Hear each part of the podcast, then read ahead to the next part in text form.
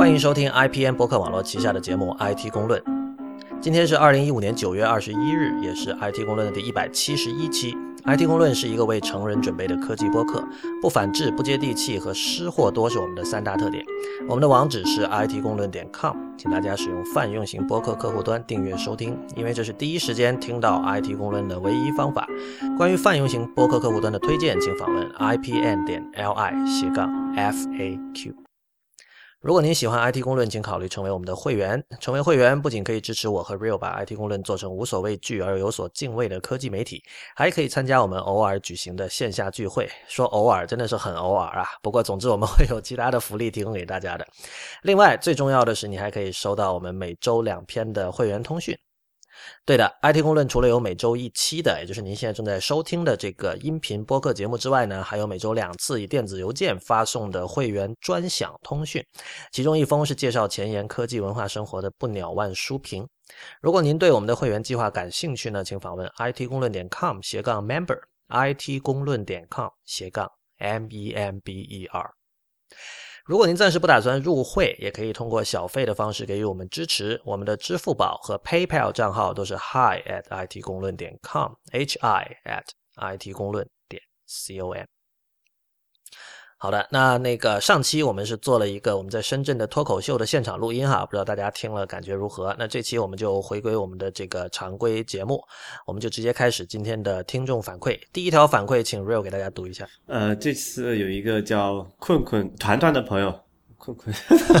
团团团和困困太像了哈。如果如果你写繁体，如果写繁体呢，困困可能左边还有那木字旁；如果是简体就没有事。对，有个叫团团的朋友给我们来邮件啊，他写了一个非常有意思啊，他把一个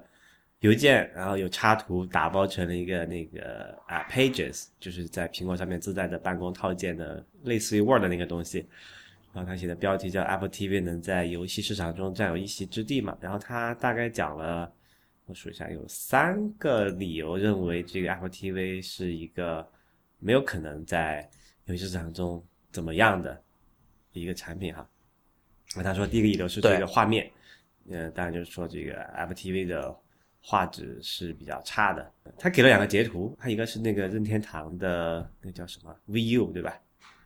和那个 Apple TV 上面这个在呃这次发布会上展示的那个截图。啊，我觉得它潜含的意思就是 VU 这么垃圾的主机的画面都要好过这个 Apple TV，你你们还说啥？因为我能理解他说的那些东西，因为第就是第二个的在光影啊细节上面、影那些处理上确实要就运算要复杂一些吧，效果要炫一些。但是我想说的是，你对于像我这种轻量级玩家来说，我还真的看不出有多大区别，因为所谓轻量级游戏嘛，他在乎的就并不真的是看画面怎么样。不，anyway，这个是我们要要马上接下讨论的细节。然后大家说第二个是说这个操作啊，还是拿的那个 V 的那个手柄，因为 V 的手柄很多人玩过嘛，它是那种一个叫什么鸡腿儿，然后再加有时候那个呃会有一个连接线，加上的一个一个控制器，还有像其他的一些什么呃呃那个叫什么，有有些就是 V 它会有那个控制器，它有很多很多种嘛，就比如特别是那个 V Sport 那些的控制器会更多嘛，就是说对这些就是。精确控制啊，复杂控制都还是可以的。然后他再又截了一个图，是那个 Apple TV 那个那个遥那个叫 Siri Remote 对吧？那个遥控器的感觉，说一共就六个按键，操作复杂操作就别想了。还有一个是触摸板，然后最大问题是不精确是吧？就没有办法出现一些掌机上的大作是吧？然后呢？对他这个想象呢，很明显是说，比如说你在 iPhone 上玩街霸，就是就那种虚拟的发大招那种流畅感啊。对，简单来说就是在触屏上去模拟一个这个 D-pad，就是十字键，是一件很痛苦的事情。对对对。然后他最后说的是，这个就是一个游戏的品类了，就是说，啊，他说 Apple TV 的软件大小限制在两百兆，啊，然后就定价，就主机游戏一般就是可能呃二十，呃，然后二十到六十美元之间，就看这个制作小厂牌和大那个大厂牌的区别嘛。嗯。然后他说这个在 Apple TV 上，就是因为 Apple Store 里面游戏基本上都是，比如说。零点九九美元，对吧？这种事情，这是一个比较大的对比。然后他说，还有一个就是说，对于一台这个主机，呃，游戏主机来讲，最重要的是独占游戏。比如说那个 VU 的这个销量前十二十的游戏，他说有十八个是正常自己做的。然后他说，苹果对游戏并不感冒，而且他们苹果从来没有自己做游戏嘛，对吧？那他们真的有实力做出和任天堂的游戏相比的游戏吗？不啦不啦，对，啊，差不多就讲我们这三点理由啊，回顾一下画面、操作和这个游戏本身。那我们 其实上期我们已经谈过这个问题了，那这里再大概提一下吧。就所谓这个，就很明显，它是从这个一个呃 console game 就是主机游戏的玩家的视角去看 Apple TV 的嘛。这个你认同吧？认同。对。看上期我们的就是起码在我上期在我们现场的，哎，是现场还是对现场的时候说了这么一件事儿，就是说，呃，Apple TV 的目标市场肯定不是现有的主机游戏的玩家。对，因为这个是没有必要去做的一个市场，因为它很小众，而且就是就这帮人，呃，购买欲是有的，但是特别挑啊，而且太少人太少，就不足以构成一个庞大的市场，对吧？啊，所以这个朋友你就不用操这个心了，因为这个 T 这个游戏本来也不是这个 Apple TV 这个游戏机本来也不是为你准备的，你何必呢？我们都不纠结了。那具体上里面说了几个点啊，就是比如像画面来讲，其实你对于像我这种非重度玩家来讲，其实看不出太大区别的。只要觉得这个操纵感还行，有一点这种呃，我能够花个五到十分钟玩一下，有一点游戏性，有点趣味性就可以了，没有必要去追求那么多什么画质啊啊什么什么之类的。但是其实呃，我不知道哈，我我我一直很好奇一个数据，不知道有没有这个专业做这个评测的朋友或者游戏主机的这个。这个图形的朋友能够告能够来信告诉我们，就是这个 Apple TV 就新的 Apple TV 的 A 八，但是它现在没发布嘛。但是它发布出来之后，A 八的那个处理性能和过去的像 PS 三不是 PS 四啊，是上一代的主机的这个这个性能的差距有多少啊？当然这里有有一个呃坑，就是因为现在苹果不是在推它那个叫啊 Metal 那一套新的那个图形的接口嘛？对，然后它打的是说这个 Metal 啊可以。就是更高效的完成这些图形的计算。啊，所以我觉得在对比的时候，可能要区分，就是两个都是原生，因为 PS 三的那个架构也是特别特别奇葩的一个叫做 Cell 的一个一个架构嘛，当时为它写游戏的时候也是很多坑的，所以在这两者我觉得是可以比的，呃，然然后就是说，在同样都为这个原生这个平台做优化情况下，完成同样的这个图形处理呃的计算，A A 八和那个 PS 三的 Cell 哪个快一点？啊，我的判断是，如果它这个 A 八能够达到或者超越 PS 三的这个性能，就已经能够足够拿下这个轻度玩家的市场。对，而且你想一下，并不是说在 PS 三的时代上面没有大作的嘛。对对对，对吧？就不可能，甚至都不只是轻度玩家了。PS 三上那种就是所谓 hardcore 的游戏玩家喜欢的东西也是很多的。对对，呃，然后第二个问题就是说，呃，这个。为什么说面要面向非这个核心玩家，叫做我们叫做轻度玩家吧？Casual gamer。其实这因为这部分人其实还蛮基数蛮大的。然后他们你说你花个零点九九、一点九九买个游戏，那虽然没错，你可能是不如这个主机上一个大作二三十、五六十美元那么那么来的多，但是你架不住的人数多呀，对吧？对，而且我觉得这个事情现在应该已经是。大家都知道的一件事情了吧？就是有这么多这种手游厂商和这种包括网游厂商这么的赚钱，其实就是刚才 Real 说的那个道理。所以，所以像团团这位朋友，他的这个标题他叫这个 Apple TV 能在游戏市场中占有一席之地嘛？那取决于你怎么定义占有一席之地。就如果你你指的更多的是在核心玩家的 My Share，那不知道对吧？因为这种面向轻度玩家的东西，可能哪怕现在 iPhone 作为一个游戏设备，它已经。为苹果和第三方开发者赚到这么多钱了，我们仍然可以说，他在这个核心游戏玩家心目中并没有占有一席之地。可能他们仍然会去去嘲笑他。但是你说，呃呃，如果我们把市场回归到市场这个词的本意，就是从经济意义上来理解这个市场的话，那他显然已经占有一席之地，可能不止一席之地了，对吧？没错。啊，然后再说，呃，我先跳一下，跳到中间。他说游戏那个问题，他说那 Apple TV 的软件大概限制在二两百兆。这个事情后来已经就是有一个官方的说法，比较明确的解释，就是说游戏那个应用本身的初始下载的尺寸是确实只有两百兆，就因为它那个 Apple TV 两个版本，一个是三十二 G，一个是六十四 G 的这个存储空间嘛，对吧？它也不像现在那个 PS 四有多少一两三百、三四百 GB 的容，它是一个硬盘嘛，里面毕竟，对吧？啊，这个肯定是不能直接比的，但是凭这些应用是可以在安装之后额外再下载最多二十 GB 的这个 on-demand data，就是就是说就是就所谓的游戏内容了。对，比如关卡的数据啊等等。对对对，然后这个 on-demand data 有点有点奇怪啊，就是说它因为那个那个它是呃，但我当时研究一下，但具体还可能还要等这个 Apple TV 出来之后，这个开发者用了之后才知道。就是有一个说法是说，这些数据是它是可以被那个系统所清掉，它是一个缓存。简单来讲，嗯就说如果比如说你这个游戏，假设我装了啊、假设我买了一个三十二 G 的这个 Apple TV，我装了两个游戏，它都需要下载二十 GB 的的数据，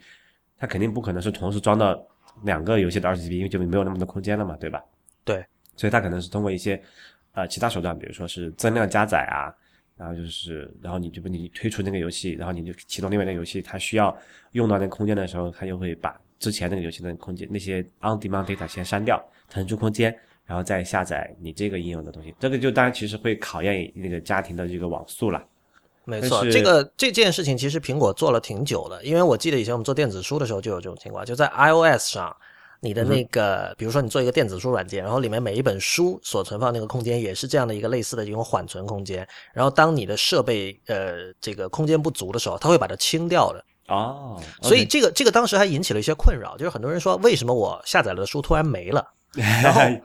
现在理解就是说，苹果在那个时候其实它已经在为一个就是怎么说啊，就是高速宽带像空气一样无处不在的一个时代在做准备。那么所谓 on demand，它的意思就是说我需要的时候这个东西才被下载下来，然后它反正下载下来也不需要多少时间，所以没关系。然后我不需要的时候我就把它删掉，就可以省掉那个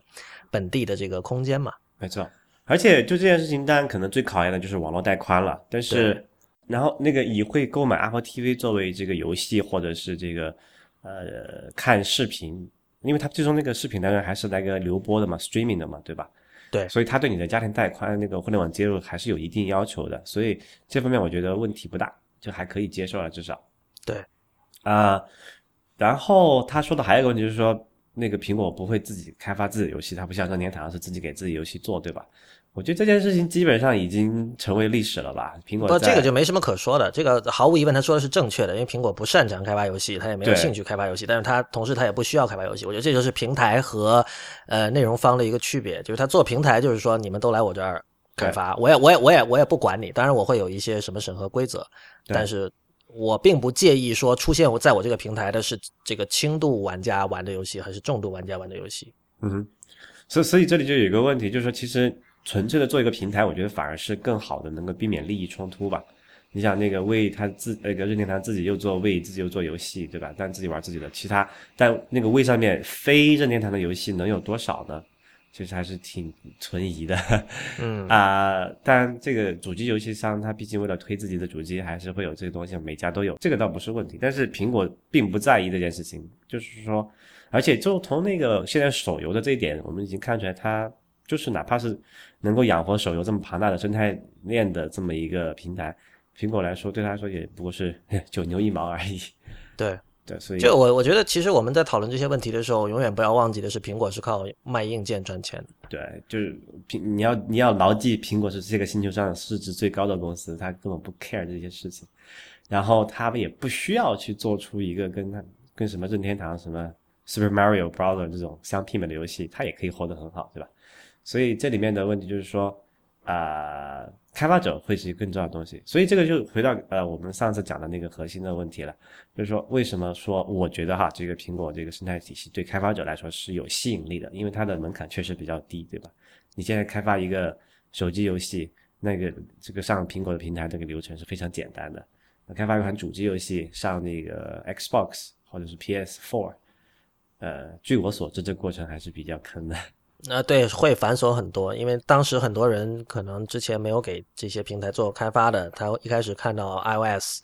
App Store 有有这么麻烦，对吧？你要一开始是要传真个什么东西过去，还是怎么样？然后又要交对九十九美元一年，但是这些跟你去给那些游戏主机开发的这个繁完全不具有可比性的对，完全是两个世界。对然后他他说的那个操作事情，我们就这里就不太想去细讲了。这个东西个人有个人的想法，我是想说的是，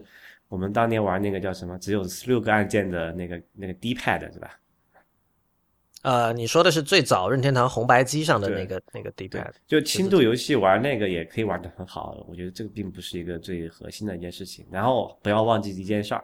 苹果有个叫做啊、那叫什么 MFI 的项目，就是专门给它的设备生产周边外设了。然后这个 Apple TV 新的 Apple TV 是有蓝牙的，剩下事情就由这个其他厂商来自己去想象了。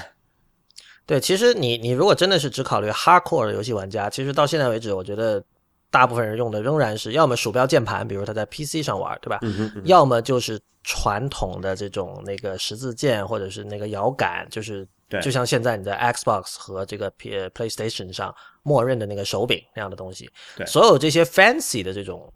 控制器，无论是用了比如说 Leap Motion 的，或者还像这个微软的那个呃 Kinect 这样的东西，或者是像比如说 We 最初的那套东西哈，嗯，呃，你我不知道，就是感觉玩两下都会觉得说，就是体验一下就够了那样的感觉。其实 We 当时就是这样嘛，就是很多人一开始玩 We Sport 会觉得很有意思，但是嗯玩多了就那样，然后他也不觉得说 We 上其他的游戏对他有那么大的吸引力，然后慢慢慢慢的 We 就成了一个呃火昙花一现，就你说昙花一现有点过哈，就火了几年吧，但之后慢慢的他就被这个就轻度玩家被手机游戏给吸引过去了。对所以我并不觉得说像这位朋友讲的说这个这个 Siri 遥控器本身它只有这个触屏不精确，的确不精确是个问题，但是它可能它对于某一类型的游戏，就是说不不同的控制器会需要不同类型的游戏嘛。但问题是，呃，在这一点上，其实我也是有点担忧的，就是说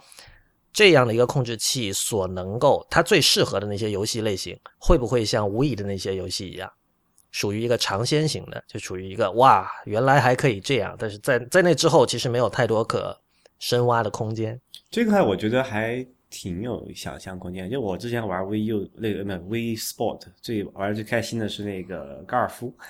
啊，对，那个其实对那个有摇杆的精确性也非常差。那个 V 的那个，它是通过那个加速度传感器来传感那个你打高尔夫球那个动作嘛。对，所以那个其实也是非常不精确的，在这点上，我倒反而觉得这个 Siri 的那个摇控制，因为它是用那个跟 iPhone 里面应该是差不多的技术吧，那个对。gyro 那些，所以这点我倒不担心，我觉得没有问题。是这样，因为体感游戏其实是把一个更抽象的一种操控方式往更具象、更接近于真实世界的操控模式往那边推嘛，对，对吧？你你本来摁两个键也可以打打高尔夫，现在我让你在客厅里那个很二的做一个挥舞一 对，在空气中挥舞一下，对吧？对那么，所以其实这里就分呃，你可以说是宅向玩家和非宅玩家的一个区别吧。就是，但是但是非宅玩家另一方面就是还是像刚才讲的，就是他们现在就他们对于游戏的那种需求有点像，我觉得有点像现在大家对于音乐的需求，就它是一个可有可无的东西。嗯哼，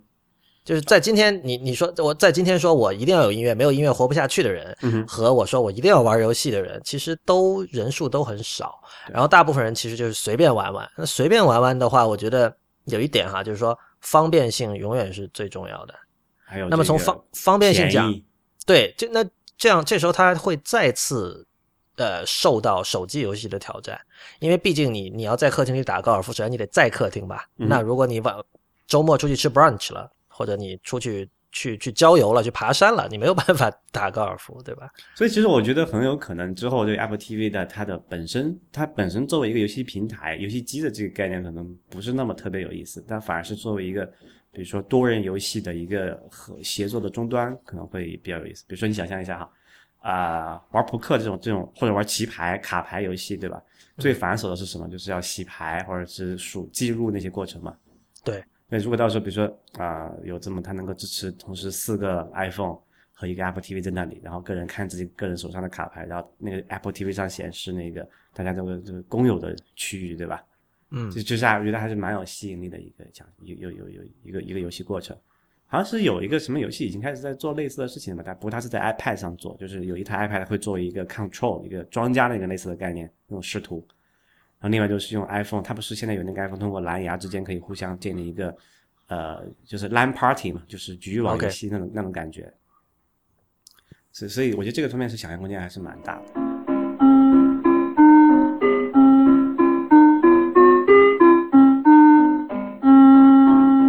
现在我们进入到下一个听众反馈。那么这是一位朋友，他是这个问题是关于我的那个会员通讯的。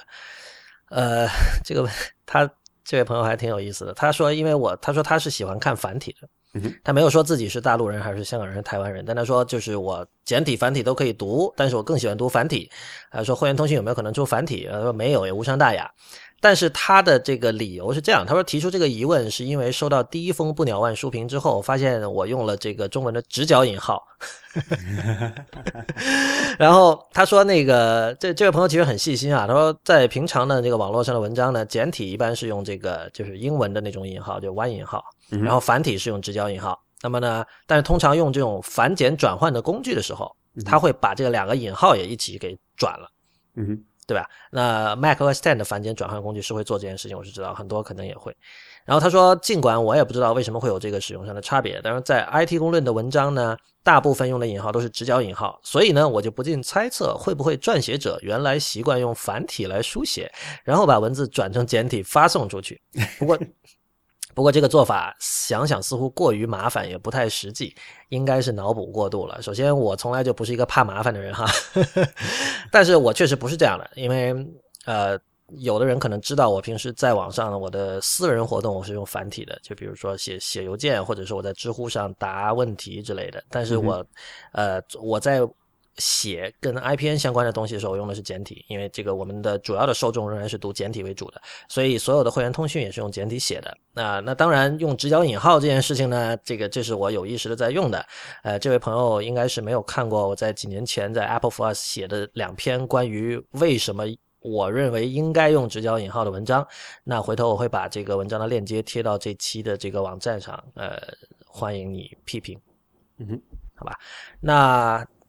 反馈就到这里，我们开始今天的这个正题吧。今天其实主要是两件事了，一个是 iOS 九，iOS 九那个虽然我们上期有大体聊了一下，但是这周出现了很多非常跌宕起伏的事情。当然，那个昨天有一件更跌宕起伏的事情，就是这个叫 Xcode Ghost 这个事件，这个我们回到后面来讲。那么，我觉得关于 iOS 九的话，其实最值得说的是这个叫这个 Safari Content Blocker 的 Blocker 的事情。那么。这件事情其实有相当多的迷雾，而且包括一项其实能够很就是擅长把问题说得很清楚的 John Gruber，我觉得他在，因为他是最近美国关于这个 Safari Content Blocker 的讨论里的一个主要的一个推手，但是他在论述这件事情的时候，也有了一些也有一些很奇怪的一些一些细节。我觉得最奇怪的一点就是他几乎就没有提到这个桌面浏览器上的广告拦截器。这个没没有什么好提的，因为这个大家都知道了嘛。没有，我觉得这一定要提，因为他 John Gruber 是处在一个，就是他他是坚定的站在支持这个广告拦截器的这个立场的嘛。不，这个这个，我觉得这个你你不能这么说，我觉得他其实很不坚定的，因为他直接利益相关。没有啊，因为利益相关，所以坚定啊。他的因为他的广告不是一般意义上的广告，我们还是先跟听众交代一下这是什么事情哈，就是。iOS 九开始呢，这个苹果为开发者，注意是开发者而不是用户哈，提供了一个叫这个 Safari Content Blocking 的一种机制。那么是这种机制使得开发者，第三方开发者，就是不是给苹果工作的开发者，第三方开发者可以很方便的开发广告拦截插件，而这个广告拦截插件是给 iPhone 和 iPad 上的 Safari 浏览器用的，其实就是这么简单的一件事情。但是这个我我我相信，就坊间会有很多误解，有的人可能觉得这是这个内建在 iOS 九里的一个功能，就是不是我只要升级到 iOS 九，我的 Safari 就会已经默认装上了这样的一个广告拦截插件，那我以后所有的广告我都会看不到了？不是这样的，就是说你首先得有第三方开发者开发这样的插件，然后你得去 App Store 里像下载一个普通的 App 那样去下载，下载了之后，你还要去到这个 Settings Safari，然后这个 Content Blockers 这个这个设置里面。去把那个插件打开，然后它才会生效。对，这跟以前那，这跟之前装那个叫什么 Safari 的那个扩展 extension 是一样的过程嘛？就你说的是桌面上的 Safari，不是那个 Safari 在移动版也有 extension 嘛？移动版有 extension 吗？你记得那个那个 What font What What What font 就是这么通过这种方式来实现？哦，对对对，你说的是那个 iOS 八开始的这个系统的那个像 Share Sheet 那些东西。没错，没错。对，但是但是我就说啊，我为什么强调桌面浏览器重要？因为这个东西并不是一个新的东西，因为桌面浏览器的广告拦截插件已经很多很多年了。对，大家著名的就是现在大家可能比较常用的一个是那个 Ad Block 和 Ad Block Plus 嘛。对的。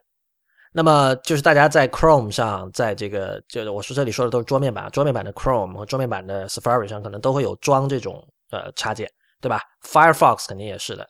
那么现在的问题是什么呢？就是说在手机上，首先你各种资源都会更加的匮乏。第一就是说你有电量的限制，然后你有流量的限制，处理能力也处理能力的限制，然后屏幕也更小。对，换言之就是说，恶性的广告对于你的手机的伤害是远远要大于他们对于你的这个桌面，就是桌面电脑的伤害，包括笔记本电脑的伤害。因为笔记本电脑，对，像刚才 Real 说的，它屏幕比较大，广告我大不了我就睁一只眼闭一只眼。但是在这个手机上，很可能你一篇文章，它中间给你插一个。方块广告可能你整个屏幕的三分之二就已经被广告遮住。中间插一个方块广告还可以，现在是最恶心的是那种就是呃一直在页面显示就页角或者页头的那种，然后你对整个屏幕可能只有差不多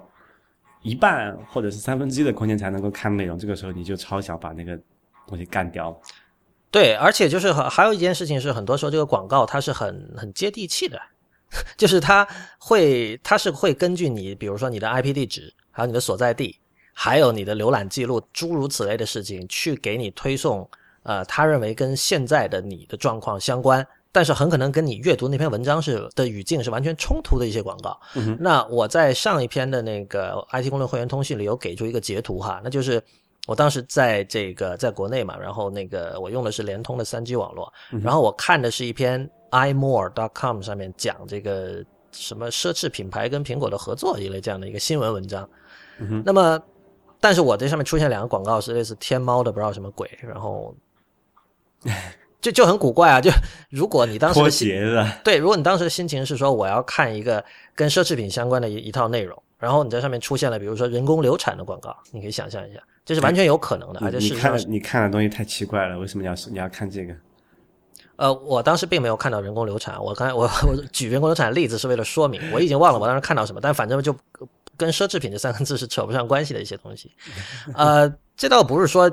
就是一定要去看奢侈品或者怎么样，而是说你很有可能会遇到说你正在阅读的内容和广告这两件事情，它在气质上是完全冲突的。呃，这点我们必须理解，就是在传统的广告业这是不存在的。就是说，你知道以前做杂志的时候，相关性的问题，对他们甚至会因为比如说本来这个第第八版有一个广告。但是他们突然发现，这个当时有个突发新闻，然后在这个第七版上面的那个内容，他会觉得这么对开一打开，这个整个版面的气质会变得很差，他是会调整位置的。嗯哼，呃呃，或我这个说反了，其实很多时候因为广告商是甲方嘛，很多广告商会要求调整广告的位置。嗯哼，是会有这样的情况的。所以就是说，在传统的广告业，他们是很在乎我这个广告出现的位置要跟它周围的语境是要搭的。对。对，但是现在的情况就是说，因为网网页上我们看到的很多广告呢，是由这种广告交易市场，就是 Ad Exchange，它给你推送过来的，等于说是媒体把这个卖广告的这个业务给外包给了像 Google 这样的公司。没错。对，所以在这种情况下，呃，媒体是没有办法控制在任何一个时间点。读者可以在我们的页面上看到什么样的广告的，所以综上所述，就是广告不仅会让你的电量减少，然后会让你的阅读体验变差，然后会跑流量，然后它会追踪你，它有各种这个 tracker，对吧？然后就最基本的就是说，它会使你的阅读经验变得非常的不愉快。所以呢，可能刚才有一点没有强调的比较，就没有呃把它抓得到足够的强调，对，得到足够的强调啊，怎么一回事啊？就是。那个加载的速度的问题，就是我们很多人做过测试嘛，就是说如果你可以拦截广告的话，比如说一个页面你可能就用一秒钟就打开了，但是如果你它上面就是你加载就就按照它原始的状况加载，就包括广告啊，还有各种那些跟踪的代码啊，可能需要可能十五秒、三十秒才能完全加载成功，就是看那个上面那个状态栏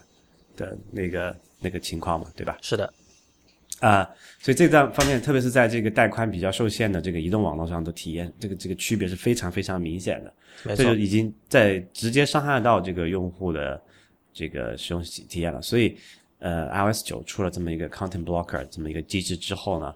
就很多就早期在那个测试版之间尝试过这个的人都觉得是什么拍手称快，对吧？那个这个实在是太太爽了。是的，然后我们刚才讲的其实全都是从这个读者和用户的角度来看哈，嗯，但是这个事情它之所以复杂，就因为它还有另外一面，因为我相信这个大家理解起来都没有什么困难，很简单，广告是这些是很多媒体的生命线，没错，就这是它主要的收入来源。呃，有一件事情要提醒一下，就是比如说很多人会想说，觉得哦，我们以前都在花钱买杂志和报纸，然后现在我们不买了。但是其实就之前你的订报纸和订杂志，包括买杂志的费用，只占那个媒体的收入的很小一部分。基本上只是只是覆盖到了这个杂志的呃印刷、运输和分销的成本。对，很有些时候可能，比如说你是报纸的话，可能还覆盖不到，可能还得再添，就是报社还得再贴钱去给你把这个报纸送到你手上。是他们的真正的这个收入来源和目标客户其实是广告主。对，所以呃，现在的情况就是说，如果大家都用这种广告拦截器，那么至少这个中小型的这种媒体，比如说像 iMore，iMore 这次被当成一个怎么说？当成一个靶子一直来批嘛。像刚才那个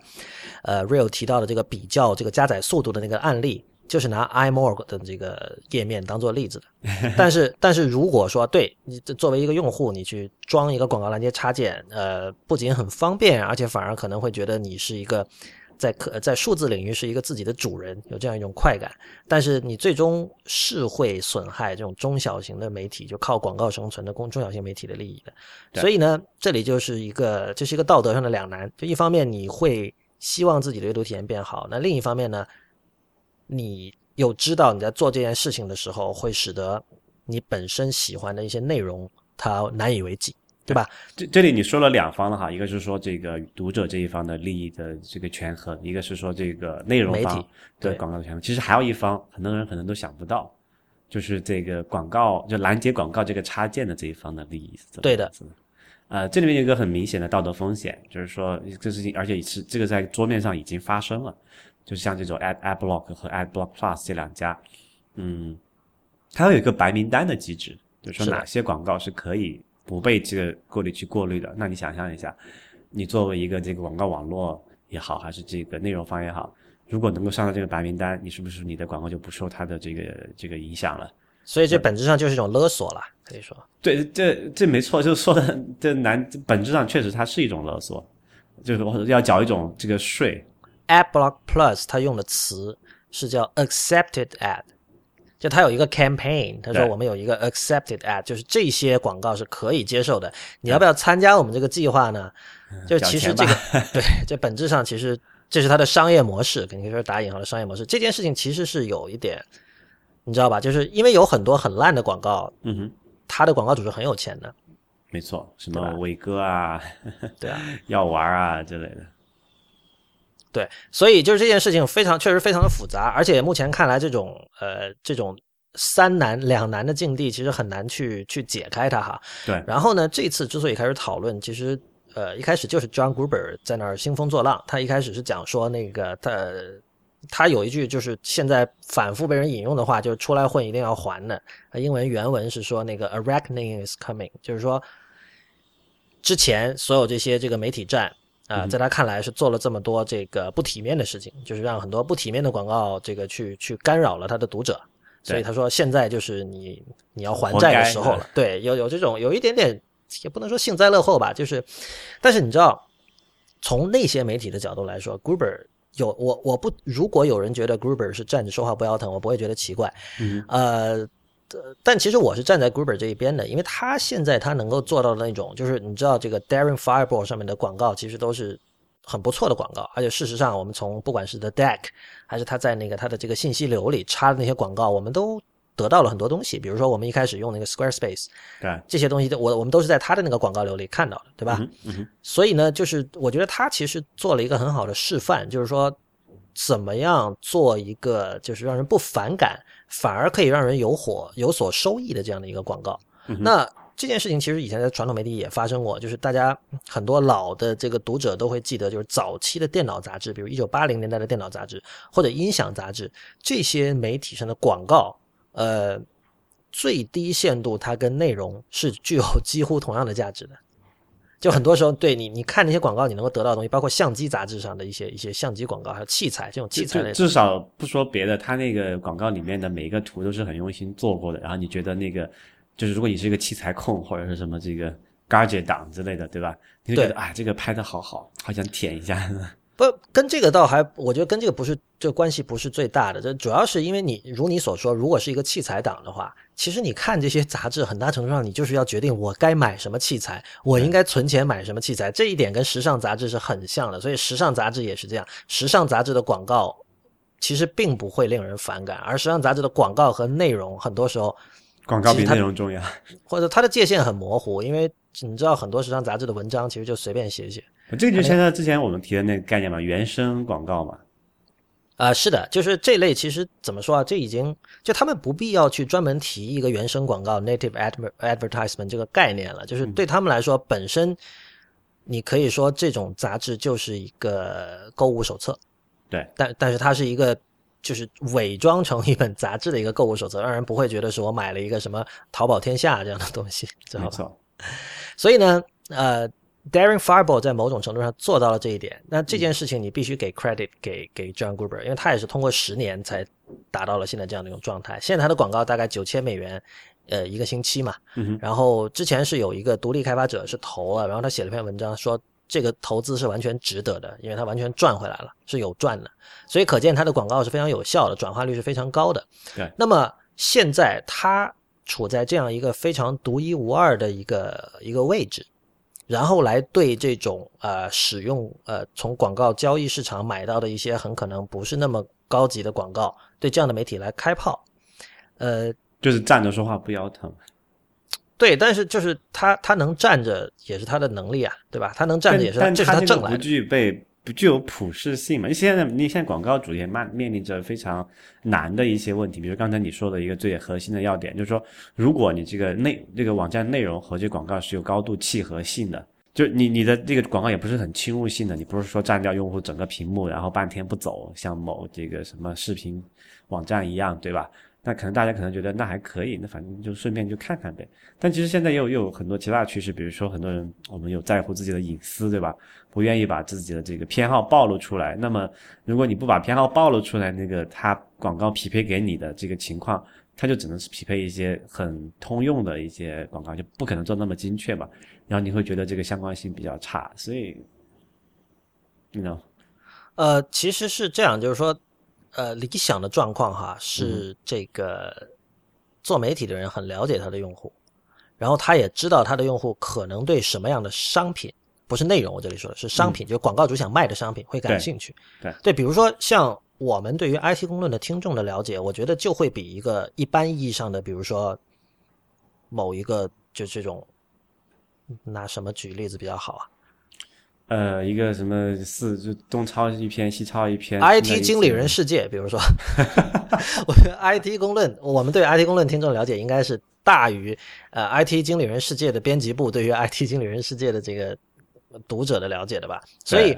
这个时候，我们如果说我们想去找一些大家有可能感兴趣的广告来，我觉得我们是是有头绪的。我们知道什么样的东西在我们家做了广告，大家不会反感，然后同时大家有可能会买。而越你越有可能会买，我们的转化率就越高，我们对于这个广告主的价值越高，那我们也可以但有赚到更多的另外一。个问题啊，就是说这个单从某一个这个细分美细分领域的角度看，确实这样，真的精准度会高很多。对但是你要从广告广告主投放的这么一个成本来讲，它其实还要考虑另外一件事儿，就是说，没错，你可能某一个平台呃的这个精准度很高，但是你平台体量小啊。我今年可能要有五千万的广告预算要花要花出去，我不可能每五十万五十万一个去谈，我要谈一百个，对吧？我可能就谈个五个，每个一千万这样，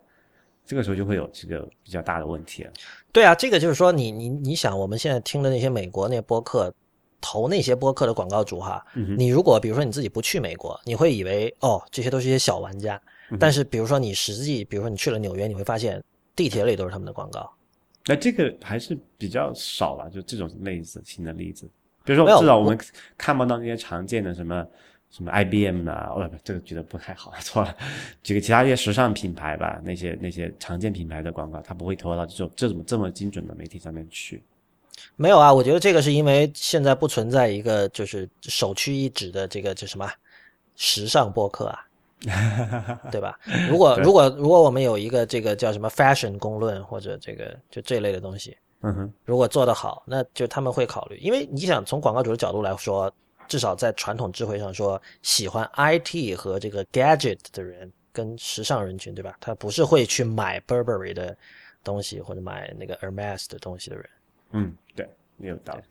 虽然就是很多时候你可以去跟他讲了，你说哦，我们的这个听众里有创业者啊，现在创业者很有钱啊，他公司上市了，可以买可以买有 Tesla，创业者对啊是很苦逼的，好吧？没有啊，就是就是这里边会暴富的神话会很多嘛，很快就买 Tesla 了是吧？然后他 他也可以买你的东西对吧？所以呃，回到刚才的话题哈、就是说 Gruber 这次其实有一点 有一点搬起石头砸自己脚的意思，就是因为他昨天会发现那个有。他没有具体说是哪个，但是有一个就是昨天 iOS 九上线了之后，嗯呃，也有一些这种 iOS 上的广告拦截插线拦截插件也第一时间上线了。那么其中有一些就是会把它 Daring Fireball 上的那个用的那个叫 The Deck 的那个广告给拦掉了。就是 Crystal 啊，他推荐过的，但是后来你看那个 Marco Arman 那个 Piece，他也是是拦了那个的。所所以就是这么这么一件事儿嘛，就是 Gruber 在之前这个 iOS 九的 beta 还在测试中的时候，他装了那个叫一个叫做 Crystal 水晶的 Crystal，广告拦截器，然后这个 东西后来发现把他自己的广告给拦截了，就是对，而且 Crystal 自己砸自己饭碗了。你，你甚至可以说 Crystal 能够今天被人知道，跟 Gruber 本身就有很大的关系。因为 Gruber 一开始在比较那个 iMore 的那个两个页面，嗯在用了拦截器和不用拦截器的加载速度的巨大差别的时候，他举的例子，那个例子就是是就是 Crystal 的开发者叫 Dave Murphy 他去做的。嗯就 Dave Murphy 那个时候他听说了 Safari 有这个 Content Blocker 的机制，他会觉得说，哦，那我可以尝试写一个。然后他写完之后，他把自己的这个实验的结果发在了自己的那个 blog 上面，然后这个 blog 被呃 John Gruber 转了。对所以很多人，包括我，都是因为这样才知道 Crystal，只知道 Dave Murphy 的，之前完全不知道这个人。结果后来呢，这件事情又不停的发酵，不停的发酵，然后 Crystal 也在 iOS 上线的 iOS 九上线的第一时间，也在 App Store 上线了。结果就像 Real 刚才所说的，就是 Gruber 就 Gruber，我觉得他的这个心里真是百味五味杂陈啊，是吧？然后这这这个事情又是又有今天就在我们录音前不久又有了一个新的转机哈，就是昨天上线的这种呃广告拦截器有好几个，除了 Crystal，还有一个非常高调的就是 Marco Arman，就是写那个 Instapaper 和 Overcast Overcast 这个博客客户端的那个开发者，他也做了一个广告拦截插件，叫 Peace，就和平那个词。然后 Peace 呢，因为 Arman 是一个本身他是一个用 今天的话说叫 KOL 嘛，Key Opinion Leader，就是属于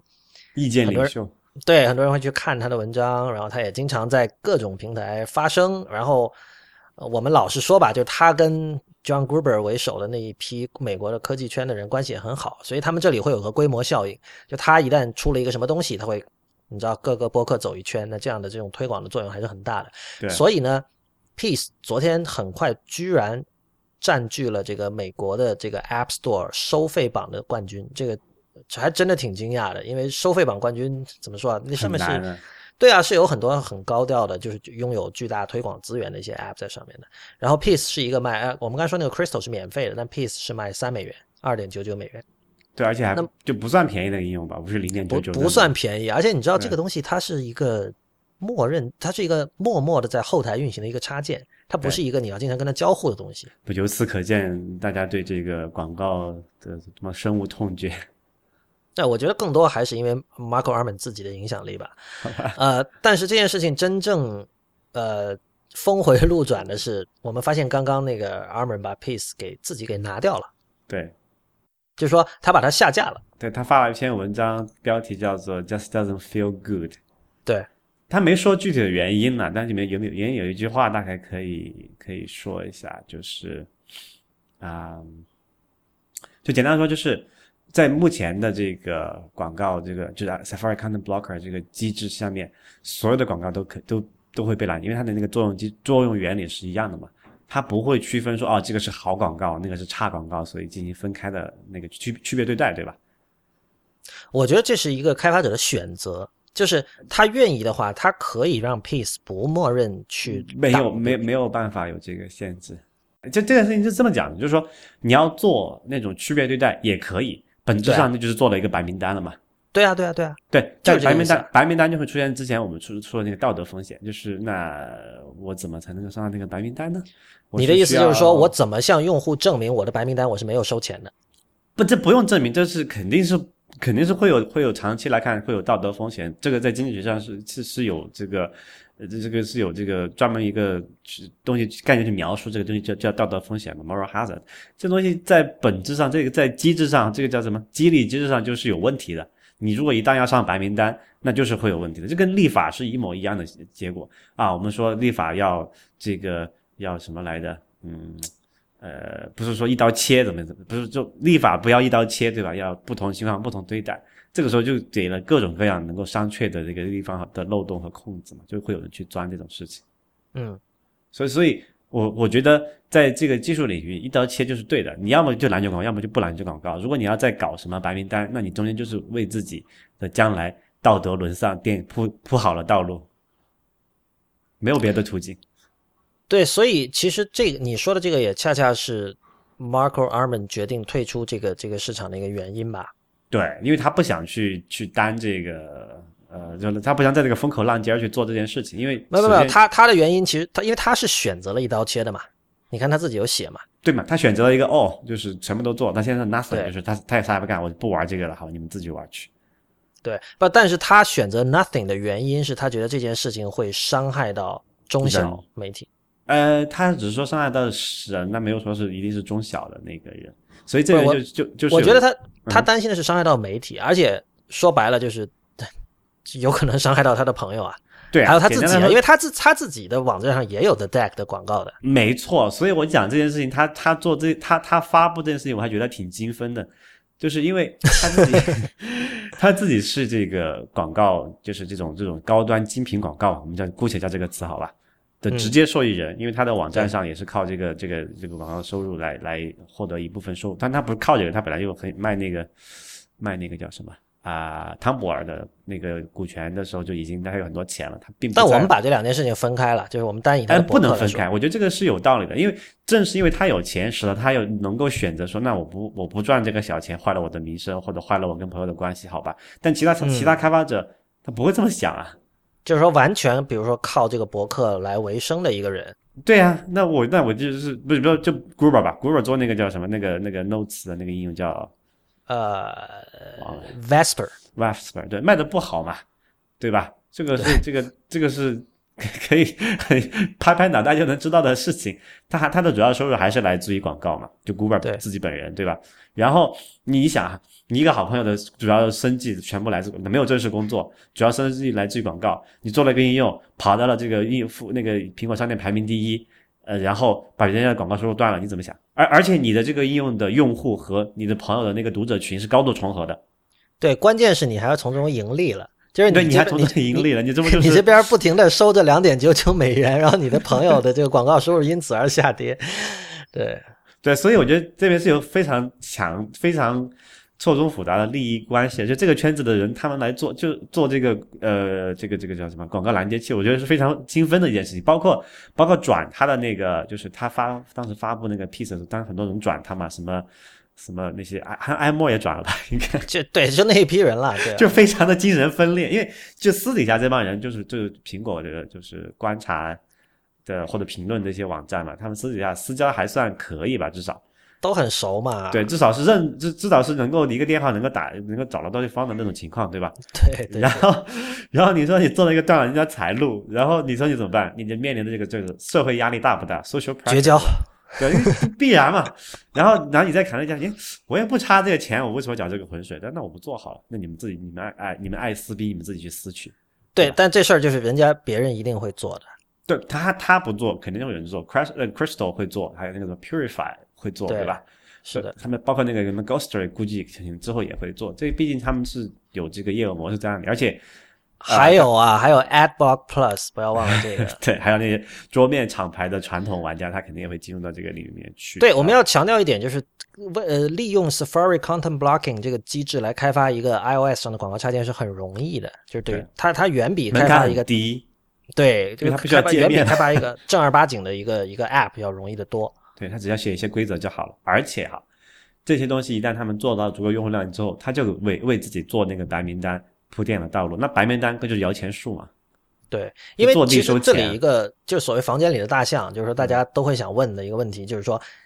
你自己怎么盈利？就你作为广告插件，你自己怎么盈利，你总不能说我作为广告插件我还卖广告吧？这个就更加精分了，是不是？对，所以所以广告插件的就唯一就是就是利益所使，就就是卖白名单，就是就是受贿，商业受接受商业贿赂嘛。简单来讲，对，商这商业贿赂是一个经济学上的概念哈，就不是说一个政治学的，我要我们要要怎么怎么样，但这就是它本质上就是一个商业贿赂嘛。对，所以我我觉得这件事情就是非常，唉，怎么说呢？但是也有另外一 part 的观点，就是这个是那个 Stratechery 的 Ben Thompson 的观点，我觉得其实挺有意思的，就是说他觉得不应该去做这件事情。就打呃，那当然我不知道，我不知道他有没有说这句话，但是我觉得他隐含的意思就是说，苹果都不应该提供这个广告插件的这个这个阻拦的机制，嗯，或者说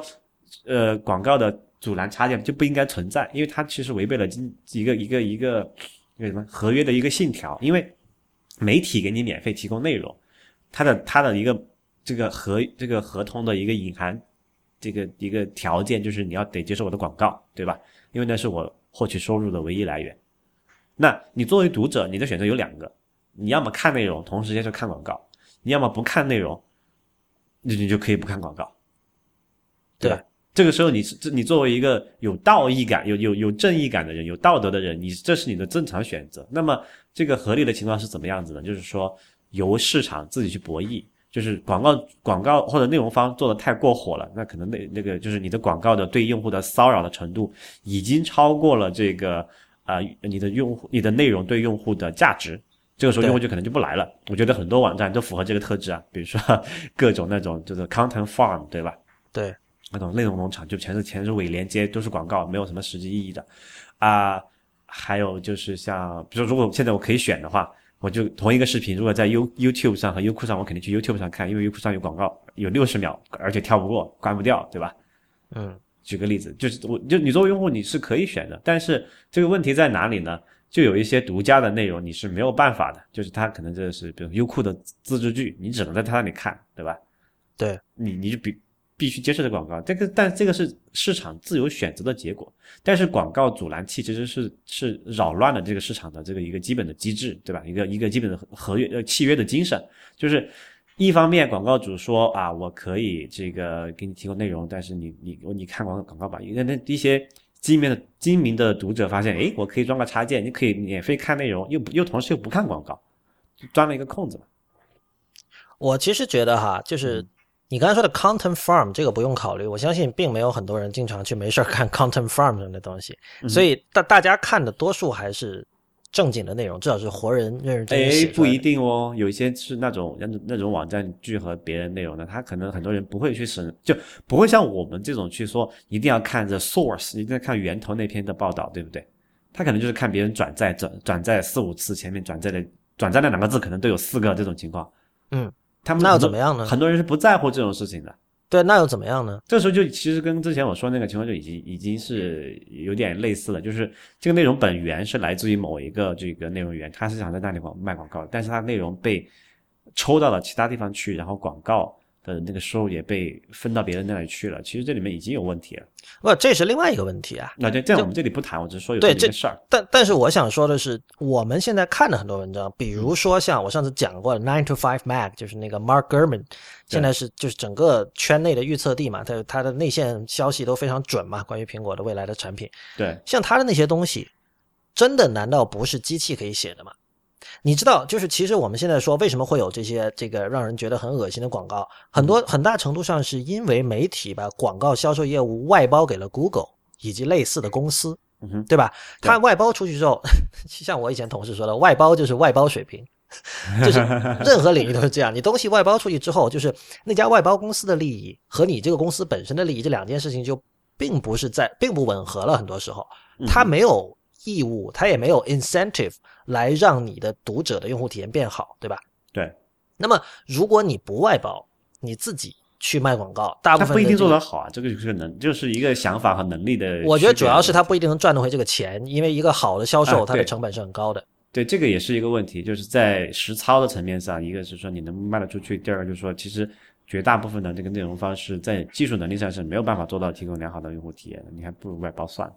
对，就是说这个我我我指的外包是相对于有一个活人卖广告，虽然我们知道那个互联网整个它的承诺就是说这个把中介取消嘛，就是你你还需要活人卖广告这件事情就很不互联网。但是问题在于你你你把它外包给像 Google 这样的公司之后，你就像我们刚才说的，你你的网站上的广告的这个质量你是没有办法控制的。那么我们接下来要问的是，OK，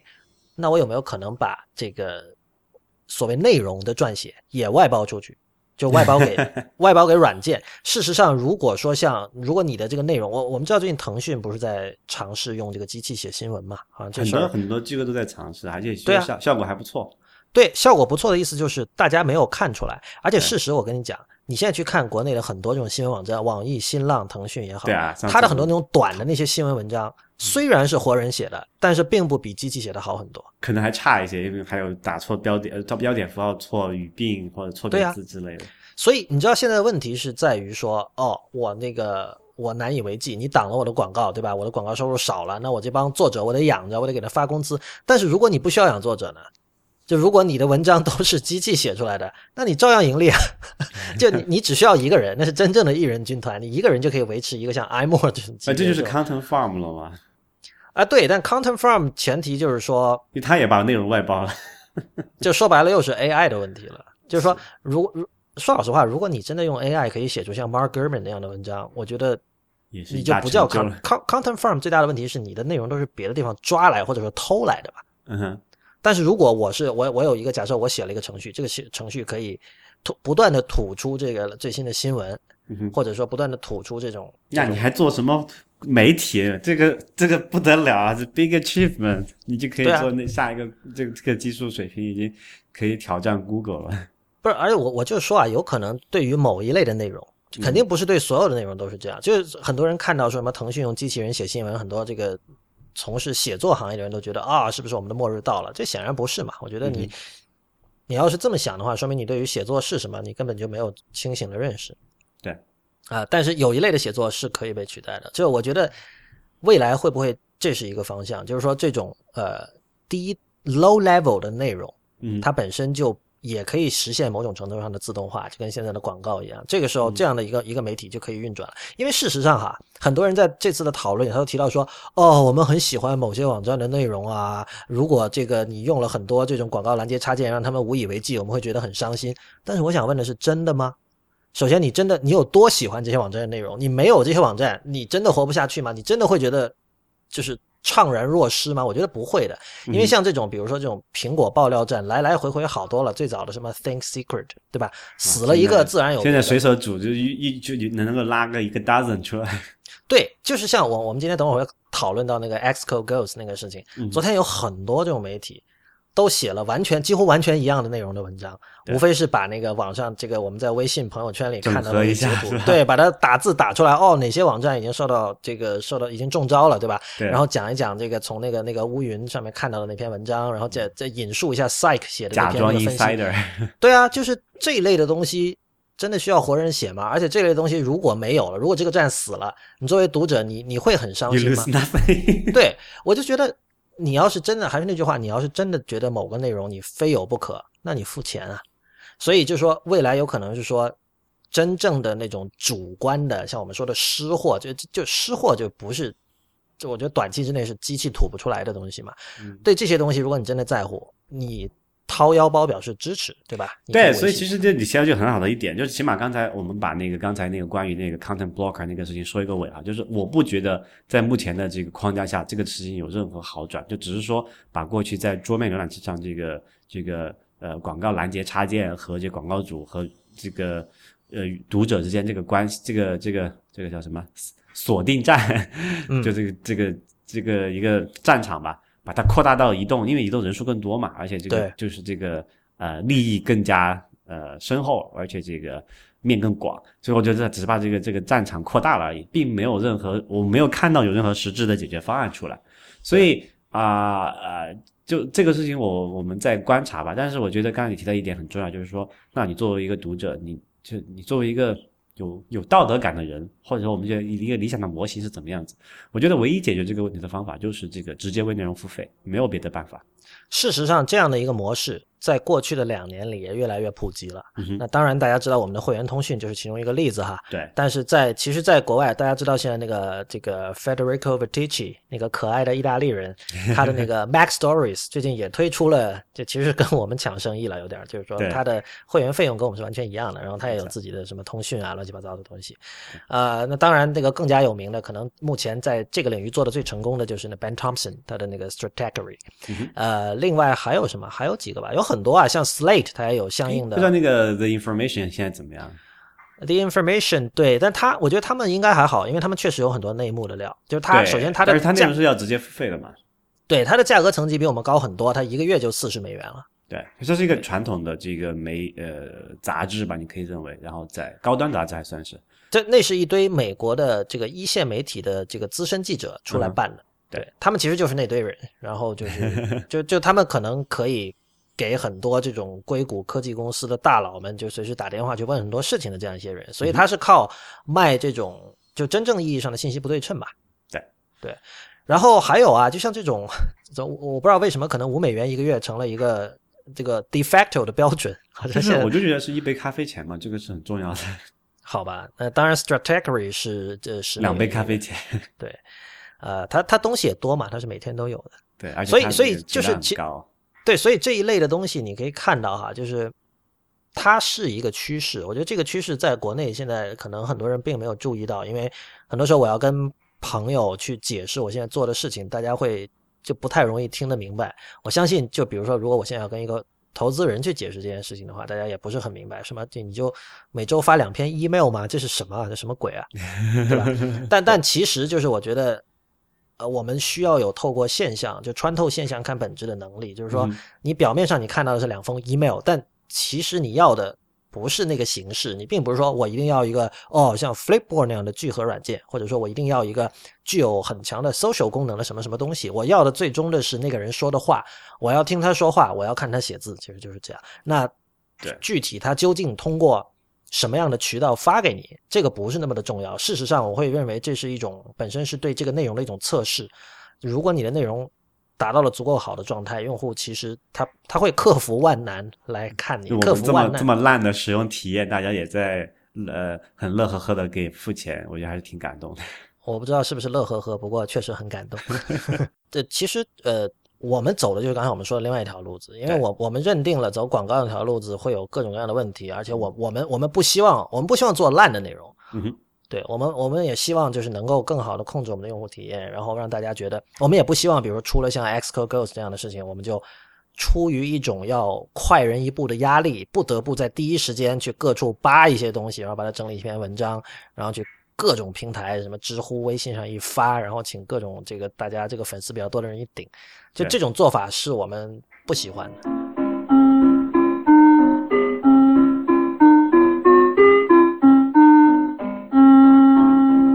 你现在正在收听的是 IPN 播客网络旗下的节目 IT 公论。呃，那么关于 iOS 九还有什么可说的呢？我觉得这个字体的问题需要说一下，因为很多人在升级了 iOS 九之后，可能最直观的一个感受就是默认中文字体变了。那我们知道，就是它从以前的从 iOS 一到八一直是用的叫华文黑体，是这个常州的这个华文公司做的一套黑体字。那么从九开始呢，它换了一种叫平方的字体，苹果的平，正方的方。那平方这个字体是完全就是苹果自己的字体，是他请人开发的，然后它整个知识产权也完全是属于苹果的。所以呢，这个这个字体跟那个 San Francisco，就是现在在 iOS 九以及将于月底即将推出的那个这个 Mac 上面那个 El Capitan 一样，嗯是苹果完全是属于苹果的一个东西。这意味着什么呢？意味着它可以在未来的至少三到五年内不停的去打磨。因为很多人可能不明白的一件事情就是，字体是需要很长很长很多年的时间去去打磨的，尤其是中文字这种有这么多字符的字体。它像软件一样，是有有各种 bug 就需要修正的。没错，所以呢，呃，但是我们现在看到的情况是说，很多人被这个 iOS 九的字体给搞的就是吓到了。比如说我们常见的一些，呃，看到的一些反馈是说，这个第一是有浓浓的安卓味，这个是最 最常见的。然后第二个就是说，那个比如有人说这个字体难看，比如很多人会从有没有喇叭口，就是笔画的末尾有没有喇叭口这件事情，来去评判两个字体。比如有一派是觉得有喇叭口才是好的，还有一派认为没有喇叭口才更符合现在的屏幕技术以及现在的这个设备的这个运算能力，诸如此类的。嗯哼。那我我先声明一下，我上一次我装那个应该是装那个测试版的时候，因为当时我有另外一个手机装了一个 S 九测试版，我也看到，当时第一感觉是，哎，我也说它有有一种。呃，安卓的感觉似曾相识。我们来说一下这个安卓的感觉吧。为什么会有安卓的感觉？因为安卓那个上面是 Google 那个叫那个叫什么自己跟 Adobe 合作的思源黑。思源黑，对，它在这两个字里，在小字号这这个屏幕上的显示效果是有点接近的，就风格上至少。他们的风格就是很接近的。对，而且你知道我怎么理解这件事情？就是说现在呃，像思源黑体。你甚至可以说，在思源黑体之前的，像信黑体，我们以前用的信黑体，嗯哼，所有这几个黑体，包括现在平方这几个黑体，是代表着新一代的黑体。对，就是笔画粗细统一一致，然后相对来说有点那种怎么说圆润感嘛，可以这样讲如果你要写二十一世纪的这个中文字体史的话，你你完全可以这么写。你说，在这个二十一世纪的第二个十年开始，突然这个在中文的数字阅读里开始出现了一批这样的这种。风格类似的黑体，而且他们的始作俑者，你甚至我觉得可以追溯到那个追溯到 Hilagino Sans GB，嗯哼，Hilagino Hilagino Sans GB，呃，东青东青黑体。所以，呃，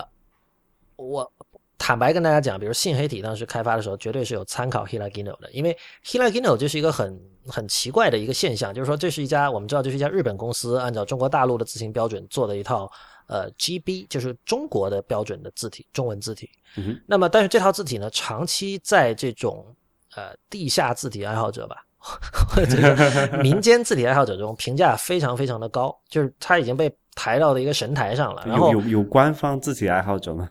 嗯，你说的对，不应该说 为什么要加民间？民间对，那把民间去掉，在字体爱好者这个这个心目中是一个就是非常地位非常崇高的一个字体，这就意味着。如果你是一个有志于开发一套新的中文黑体的人，嗯，你不可能不参考 Hilagino Sans GB。对，因为它毕竟是达到了一个高峰嘛，至少在设计上，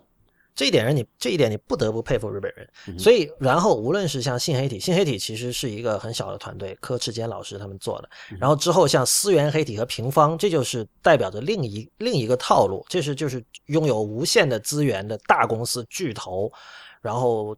倾全力，然后就是完全翻身这样去做，就 全部全副投入。然后他们，你可以想象他们在未来会不停的去改进思源黑体和平方。这一点上跟那个微软当年做雅黑的时候也是类似的效果嘛。当时我记得是谁说过，说雅黑字体就平均一个字的成本是一美元。嗯，你想想中文有多少个字？对，然后所以就是说，你现在你会发现，如果你发现现在新版的 iOS 九的字体。跟呃 Android 有点像，我认为这个是背后的原因，嗯就是你我我觉得大家不能想象说字体设计师是一种我一定要把我的个人风格完全体现在里边的这样的一种物种。事实上，他会充分的考虑呃现有的其他呃比较受欢迎的字体以及呃各种关于文字的和语言的标准是怎么样的，然后他是在这样的一个其实是相当繁琐的一个局限里。在那里跳舞？哎，这这里要加个那个补充说明啊，你你这个说的是一个正常的一个一个职有职业素养的人是这么做的，但其实你真的留意一下，现在我我发现现在地铁上很多这个，我留意了一下他们安卓手机用户在看的那些，有些看小说或打短信之类的，哦，偷看别人的屏幕是不不太好。Anyway，就是有这个习惯去去做这个用眼嘛，去偷看别人的屏幕，就就就嘛有有一个叫市场的敏锐度哈。很多人用的那种很奇怪的字体，我就我就不吐槽了。就那些人是没有没有审美的，不是。但我刚才说的是字体设计师啦，你说的是用户啦。因为字体设计师设计那种所谓美术字，或者比如什么娃娃体或者香肠体，就他肯定也是有他预想的一个使用的一个场景。比如说，可能给小孩的的开发的一些 App，你可以用那种字体，是吧？嗯嗯。给儿童用的一些一些不恰当而已。对，用的不这用的不恰当，或者说这个当用户被赋予了可以改字体的这个权利之后，他滥用了这种权利，这是另外一回事情。嗯哼，但但我就是讲说，作为一个职业的有作为一个职业的字体设计师，他个人的这个偏好在多大程度上在这个字体中体现，这件事情是很微妙的。嗯哼，啊，所以然后接下来我觉得有趣的问题是，为什么很多人觉得它像安卓，然后就觉得不好看？这呃，究竟谁是果粉？这这这这个是我想问的了，就是比如大家经常喜欢说我和 Real 是果粉，但是我至少我个人我不会说因为一个东西像 Android 我就觉得它不好看。但是事实上你现在看到了很多人对于这个平方的负面评价，它唯一的基点就是说很像安卓，浓浓的安卓感。不，这个这个我觉得倒也不能这么说，我觉得还是有一定的这个心理学的依据的，就是有一个东西你是觉得它很很 low、很低端、很丑。那对，为什么？然后你你用一个很高的东西出现的，呃，一个跟它这个低端很丑的东西一个共通的特质，很你就很容易被共情过去嘛。对，你知道这是什么吗？这就是 branding 啊。对对，这是品牌效应。你你想，你记得我不知道有没有你有没有看过那小林章写的那本，就是在台湾有一本叫《自行之不思议》那篇文章。他一开始分析了那个路易威登呃呃 LV 的那个 logo 嘛。嗯哼。他他那个用的就是是哪个字体？我那个字体的名字我一时想不起来了。反正是在 Mac 里面都会有预装的。但他就说了，他没有完全没有去自定义那个字体，没有去去定制，他只是把它默认的字距调宽了一点。嗯哼。小林章在那篇，当然那是写给大众看的一个入门性的文章了。但是他就讲说，由于他那个 Louis Vuitton，他把这个字距调宽了，一下就让它显得高级了。但是，但是我们要问的是，真的只是因为这样吗？就是说，凭什么？不是因为品路易威登这个品牌本身是吧？肯定是因为整体的呀，这是一个整体的效应，就是不不可割裂来谈这件事。对，因为你理性上讲，凭什么说字距拉宽了就高级？而且拉宽多少是高级，还不是因为自那个路易威登品牌高级？对啊，所以所以所以这件事情就是这样，就是说，如果你认为某一个字体让你想到了 Android 上的默认字体，然后这种联想让你觉得它不高级了，那么你就是个果粉。我是这么看的，就是你你以后就不要再说我们。偏袒苹果或这个什么了，就是对，而且我觉得这是完全正常的，因为我上上次我在节目里说了，Android 让人感觉就是不高级，我今天就再说一次这样的话，就是但不是因为它字体丑的，不是这这跟刚才路易威登的例子是一样的，这是整体性的，对，并不是说这个字体用到 Android 上就一定丑或者怎么样，但是如果这个平台本身给人的感觉就是不高级，那么它所染指的一切东西就会变沾沾上不高级的味道。真的就是这样的。对，我知道很多人很难接受这样的说法，但你仔细想一下，你你可以问一下你周围的人，凡是那些觉得平方像 Android，然后同时在说这句话的时候脸上呈现出这种厌恶的表情的人，你仔细想一想为什么会这样，对吧？这是一个拷问人心的发问。对啊。我我我无所谓的，我我并不觉得平方不高级，说实话，我还挺喜欢平方，因为我对我我现在装用了这个，因为之前我是在一个测测试机上用嘛，然后也不是日常用，后来我是装了一个 GM，大概是上周吧，就是那天我们录节目的前一天，我装上呃那个 GM 之后，我觉得还其实现在看的还蛮顺眼的。而我是一开始我也是在测试机上装的，然后到了那个 Beta 三的时候，大概反正几个月前了。对，我是因为我想用这个字体，我在我的主力机上也装了 Beta。OK。你知道吗？OK，哎，其实还有一件事，就是我觉得特别要提一下，就是但平方大家都刚才就就吐槽了，我们就不再讲这件事情了。就我觉得平方跟那个叫什么，现在那个表盘上那个字体叫有 San Francisco，San Francisco，我觉得他们那搭配起来还感觉还挺好的。就是这这两个字体啊，就风格上比较近，就一个是中文，一个是英文啊，但是不能就是就是没风格嘛，说白了，我就是这么看的，就是他，我我觉得这这一点上，其实我不是特别。赞同苹果这个做法，嗯，它它有不是？我觉得有一个事情是这样，就是在之前的那个系统字体里面，应该是那个是叫什么？是那个那个黑体叫什么来着？华文黑体。华文黑，华文黑和默认的那个是 Helvetica 吧？我觉得他们在风格上是有一点点差异的。嗯，就是因为华文黑体有喇叭口是吧？对啊，就他们在笔画上，你能感觉他们可能你你能隐约的感觉这两个应该不是一个厂出的。嗯，对吧？但它实际上也不是一个长处，那肯定不是一个长处。现在其实 San Francisco 和这个平方也不是一个长处，但是现在你放两个，你可以视之为都是苹果这个长处的啊。对，对，可以这么理解。就那你现在觉得，我觉得它的那个整体感，我觉得还蛮好，至少在像这个笔画的粗细啊，这个转角啊，这个一些呃这个弧度的一些风格上面，我觉得还比较协调吧，至少。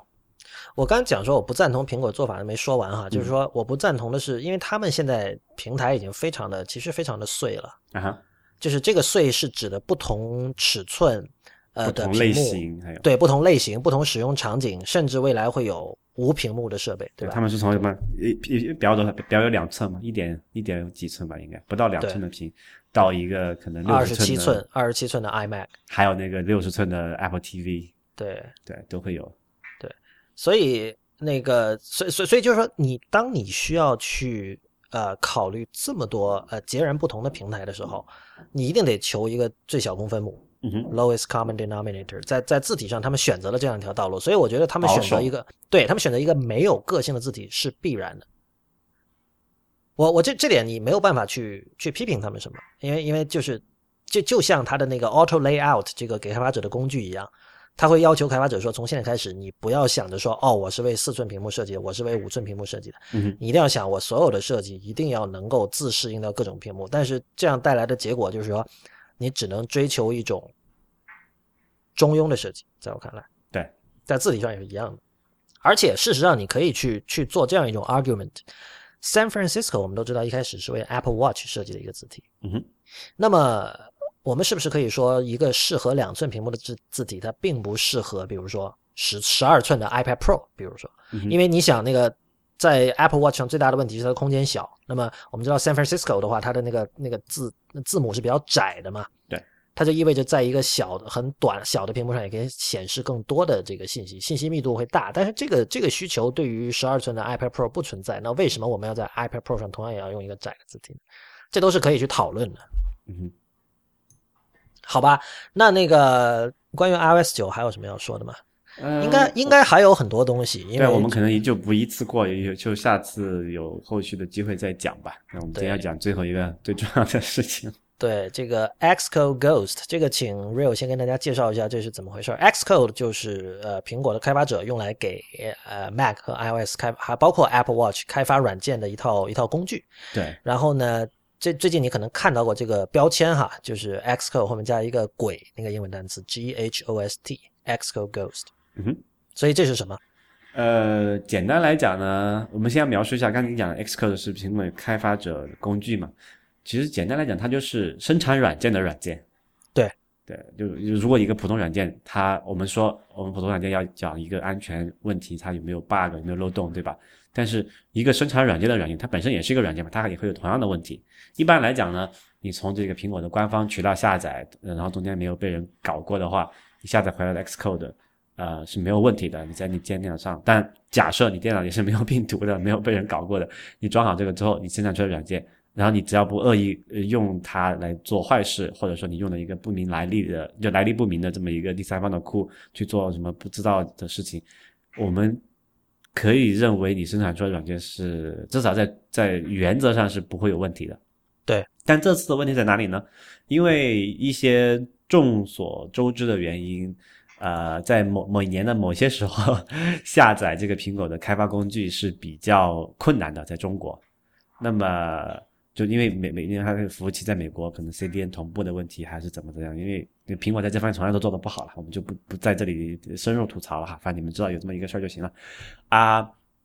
那很多开发者可能就说，那我为我去用那个中国最流行的这个叫什么迅雷这么一个下载工具去下载它。或者说其他或者其他一些非官方渠道啊，呃、百度云网盘，百度云，或者是甚至比如说呃，大家可能过去我们这个时代的人应该还知道一个叫什么华军软件园，知不知道？啊、哦，我知道，我知道。嗯，那当然之前那个那个华那华华军软件园的作者那个那叫叫叫谁？嗯，那个那个人还在知乎上，我还跟他互动过一下。哦，真的？对，就这个这个这种渠道在中国是大量存在，也也培养了很多这个开发者的这个用户习惯。就是说，如果我从一个正规渠道下载不方便，或者说呃，或者说要需要花钱买，那我就下盗版。就下盗版的，就去一些常见的渠道啊、就是像什么百度云啊、迅雷啊，还有刚刚各种软件站啊这种下载回来的东西。但是呢，你怎么确保你下载回来的东西是没有问题的？呃，技术上也是有，技术上也是有可有有一个方法可以做的，叫做这个 hashing 的这个就是一个计算嘛。简单来说，就是我们给某一段代码计算一个指纹，大概这么意思，就是你本来可能是一个 GB 的数据，我可能计算出来可能几十个字节的这么一个指纹，然后你只要比对那个指纹，就可以在概率上有非常大的信心，可能是九点九九九九九九很多个九的这信心去证明说你下载的这个软件。呃，只要两个指纹是一样的哈，你下载这个软件和那个软件，呃，它应该是同一份儿，不中间没有被人篡改过。但是非常不幸，具备这种良好习惯这么龟毛的人呢，毕竟是少数，比如说我 啊。然后另外一方面就是说，有些可能他根本就不提供这个指纹，比如说苹果的绝大部分软件它是不提供这个指纹的，因为它都认默认认为你是从它的官方渠道下载的，所以他觉得没有必要提供这个东西啊，对吧？那么嗯这次就很多开发者下载到这个叫做 Xcode 的这个这个生产软件的软件，我们叫做编译器吧，或者开发环境，反正这个概念有点模糊，这个我们就不在这里深究了哈，你理解就好了。这个具体我们啊另外的那个内核恐慌再讲。啊、这个生产软件的软件就被人搞过，被人植入了一个一个什么病毒的代码木马的程序，使得所有从它生产出来的软件都自带一个后门儿或者是木马或者病毒也好，就这种恶意恶意的代码吧，这这么理解一个中庸的描述。然后目前已知受影响的就名单就比较长了，我们随便说几个常用的哈，像什么滴滴打车、微信啊、什么网易云音乐、什么幺二三零六买个买火车票的应用，还有什么呃哪个银行我忘了，呃招商银行吧应该是。还是反正有很多啊，网上有一个列表，大家可以去搜一下。就我相信大家其实都在各处已经看过这个列表就我们这里不在于说去讨论说怎么去去这些技术技术细节，我我们就不说，你们可以自己去看到了有有以及这个受波及的名单。但我们讨论一下这个事情背后的一些来龙去脉，我觉得挺有意思的。就为什么会有这么一件事儿？我觉得本质上还是因为大家的安全习惯不好嘛。这大家是指这个开发者哈，那就不是大家了。如果 如果是开发者，就不是大家了。这用户其实也是一样。过去我们可能很多人觉得哦，呃，用那个 Windows 的时候也到处去下一个什么盗版软件，就很稀松平常嘛。就现在我们的听众里面，我可以就不用想，至少超过一多半的人是在 Windows 上是下盗下盗版软件，是从刚才我说那些渠道来的。至少有人用过，至少有一款是这样的，对吧？不是真正诡异的是，为什么像网易这样的公司会去非官方渠道下载这不？这完全不诡异嘛，所以我就觉得我们要去看这件事情的前因后果。你想想，一个人从小到大，他接触电脑的所有的使用习惯，就是说默认说 condition，就是你你已经默认被训练成哦，我要下个软件，我去一个什么盗版站去下。所以这里其实有一个，就是说你的私人习惯和这个工作习惯的一个界限的问题。这就是说，这是这是没有界限的，这对大家来说，这就是特别是在我所看到的这个中国的开发者情况来说，他们这这个是叫是公司不分的。你不像说在啊、欧美可能一些那种比较正规的公司里面，它会分，比如说你不能用公司的干电脑做私人的事儿，比如说那个上次那个硅谷那个第二季那个电视剧里面就讲到说，哪怕你用公司电脑写了一分钟的代码，你可能那个知识识产权产权的问题就会有建立上就会有问题，对吧？所以你是在说网易其实没有这样的，很可中国的所有公司都是没有这一点，我可以我可以很负责任的讲这句话。所以你进到你作为一个开发者，比如你是一个这个少年天才，然后你进了网易，他并不会跟你说这些基本的事情，比如说你不能在呃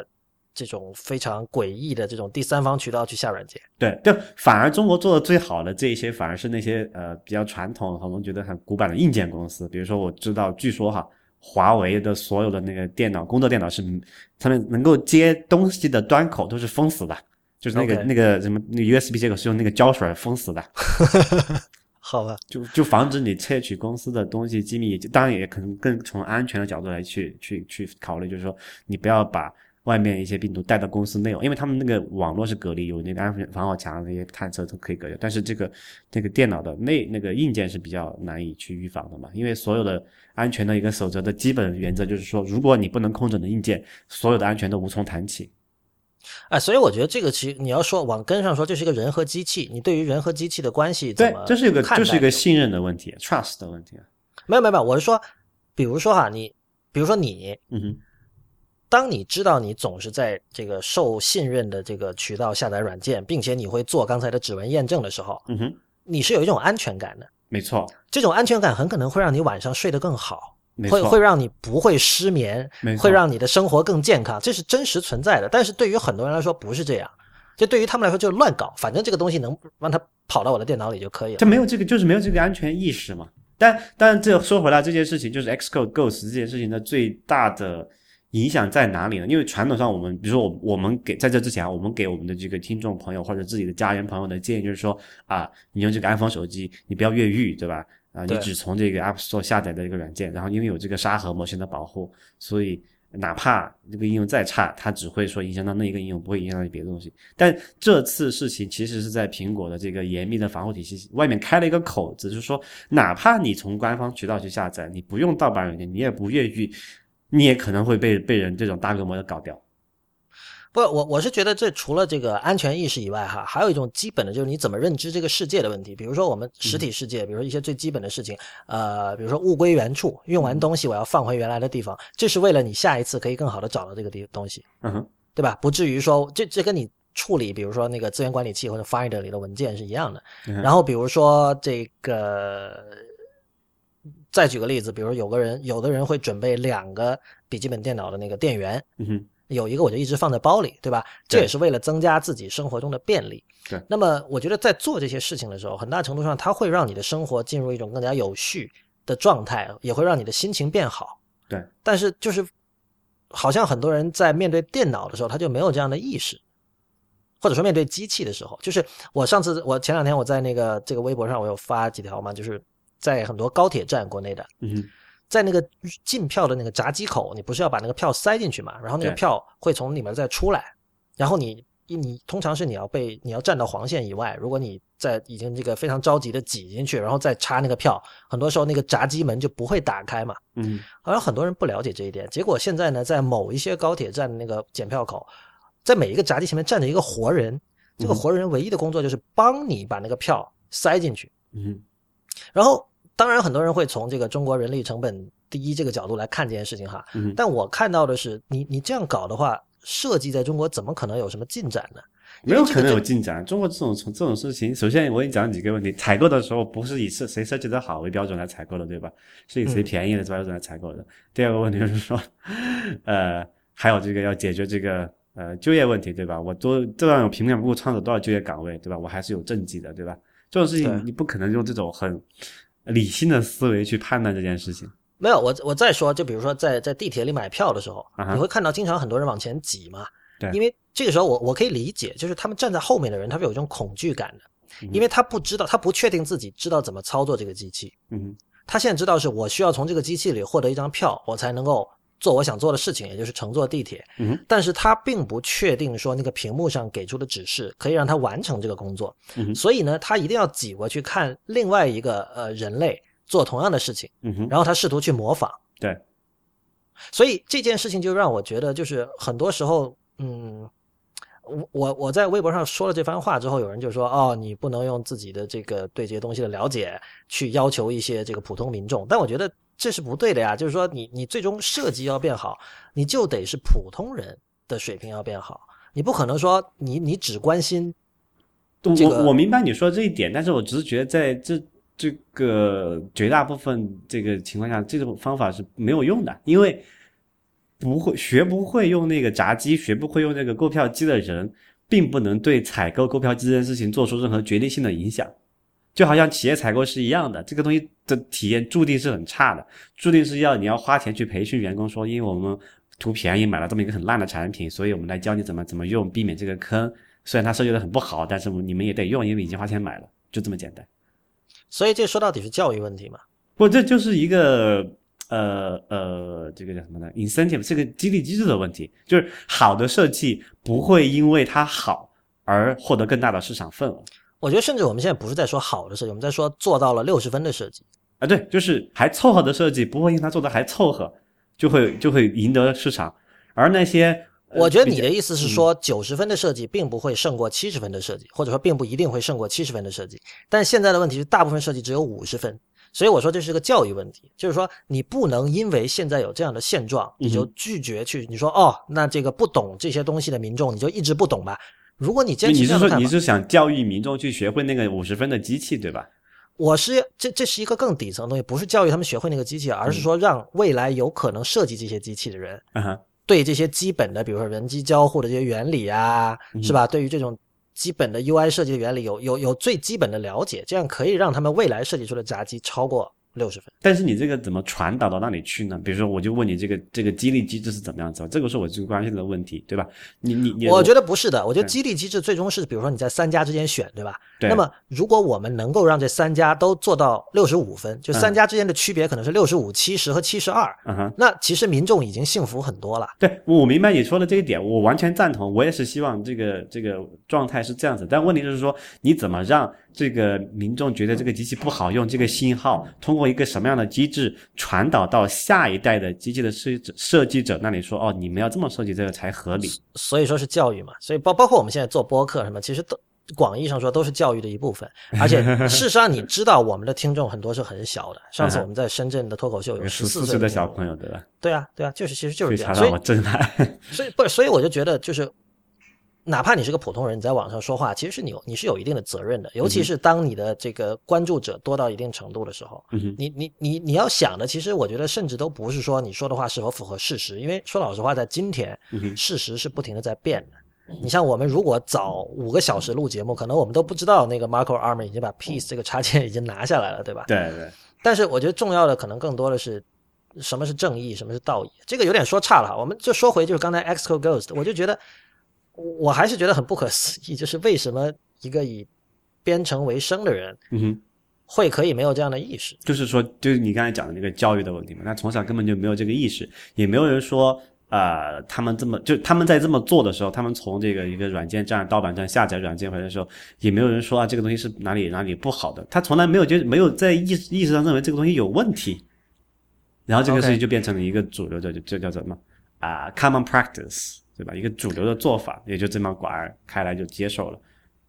那我再来问你，现在我们回到说，呃，已经现在不是很多 App 已经中招了，然后这些 App 又是装机量很大的 App，而且还有些人可能生活离不开的应用。对，是你是一个银行应用，对，你要转账你怎么办？你用不用？对。然后，然后这两天其实我们在这个微博啊、微信啊都会看到这样的标题哈，比如说这个我这。读一个叫 iOS 大危机，快看你的 iPhone 中了这个 Xcode 病被 Ghost 病毒没有？然后或者还有一个标题叫当心感叹号，然后 App Store 遭病毒入侵。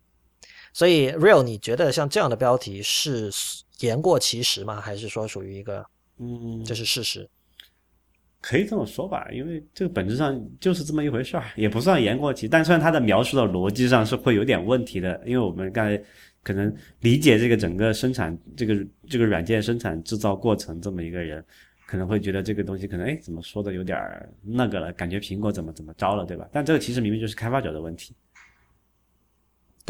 对啊，但怎么说呢？你作为一个通用的媒体吧，就是你给大众讲这件事情的时候，你去讲那么深奥的说啊什么生产软件的软件。啊，什么编译器，什么木马，什么后门啊，这些没有用嘛。所以你就有一个比较简单方式，我觉得可能反而还有宣传效果会好一点。那么你觉得现在普通人应该做什么？很简单，呃，你要从彻底安全的角度来讲，就这么做这么一件事儿，把你所有的在应 L 上应用上用过的账号密码全部都不，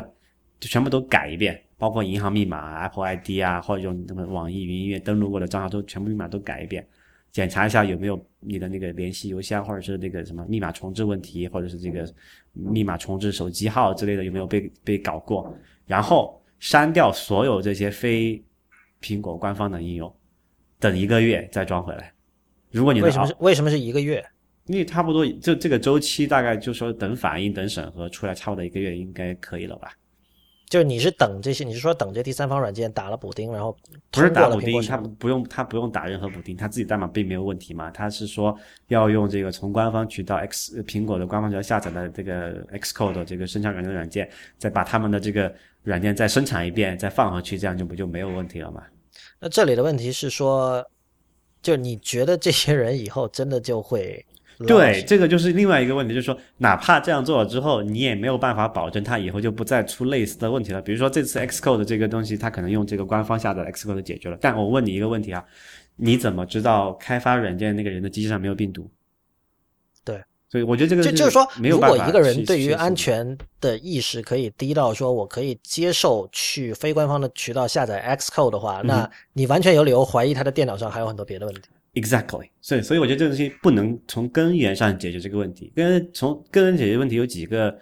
技术上的突破口，当然这可能不适合在这里展开讲。我们今天呃，不，我们晚这这一期停了差不多一个多月的内核恐慌，可能会把这个事情展开讲一下。但我可以提几点啊，这第一个就是说，这个其实是反而是呃叫做 Web 应用大，就是可以兴高采烈的说，哎，我们没有这个问题的时候，因为 Web 它是一个完全不一样的作用平台嘛，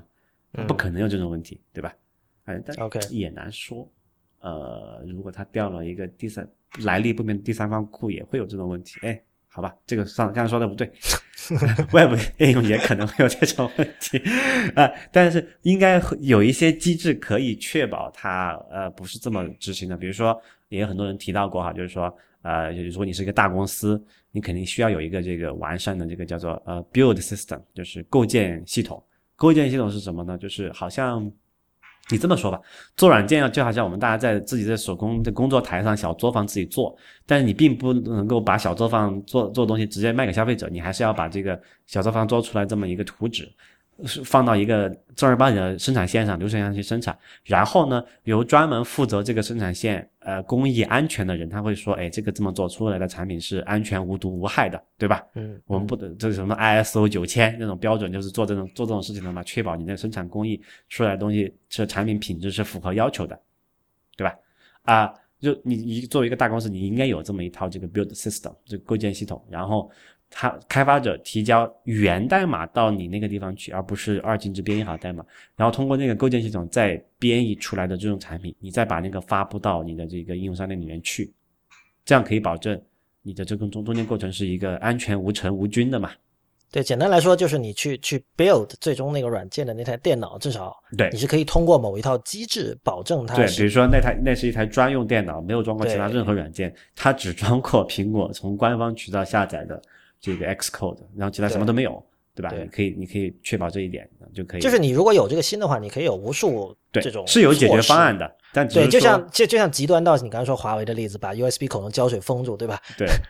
对，就这么就这么做。所以，所以我觉得这个并也并不是说没有解决方案的东西，只是说看这些厂商有多大的动机去，或者说多大的这个激励机制。呃，或者是这个社会压力去解决这一点了，但是目前来看，嗯，对未来还是稍微悲观一点的。那个之前网上有一个截图是说，好像说什么，他们说为什么网易旗下有一些 App 中招了，有一些没中招，说中招那些都是什么丁磊直接管的杭州那个部门，然后说那个部门全都用的是黑苹果。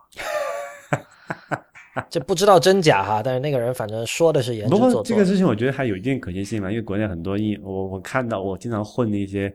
这个什么呃，国内的开发者去的社区嘛，嗯然后他们用黑苹果的数量不不少，反正，OK。但至于这个黑苹果怎么来的，就又存疑了。你就你连操作系统的来历都不明，是吧？就对，比较悲剧了，反正。所以你的建议是，至少 Apple ID 的密码是要修改，然后对，开启两步验证，开两步验证。呃，两步验证这个我们之前的节目里说过了哈，就如果你去。Apple ID 点 Apple 点 com，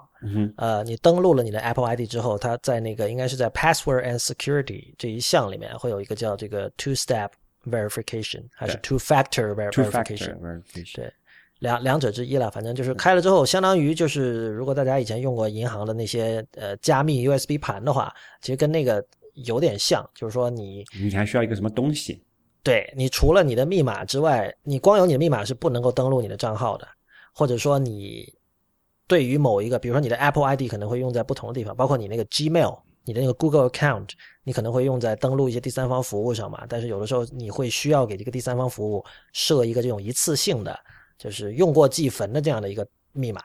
对，然后再强调一遍，不要在任何服务就不要重用一个密码，不要在任何地方重用一个密码，就是你要确保你每一个账号密码都是不一样的。对的。然后我觉得最终有一点就是说。还是少装国产软件吧。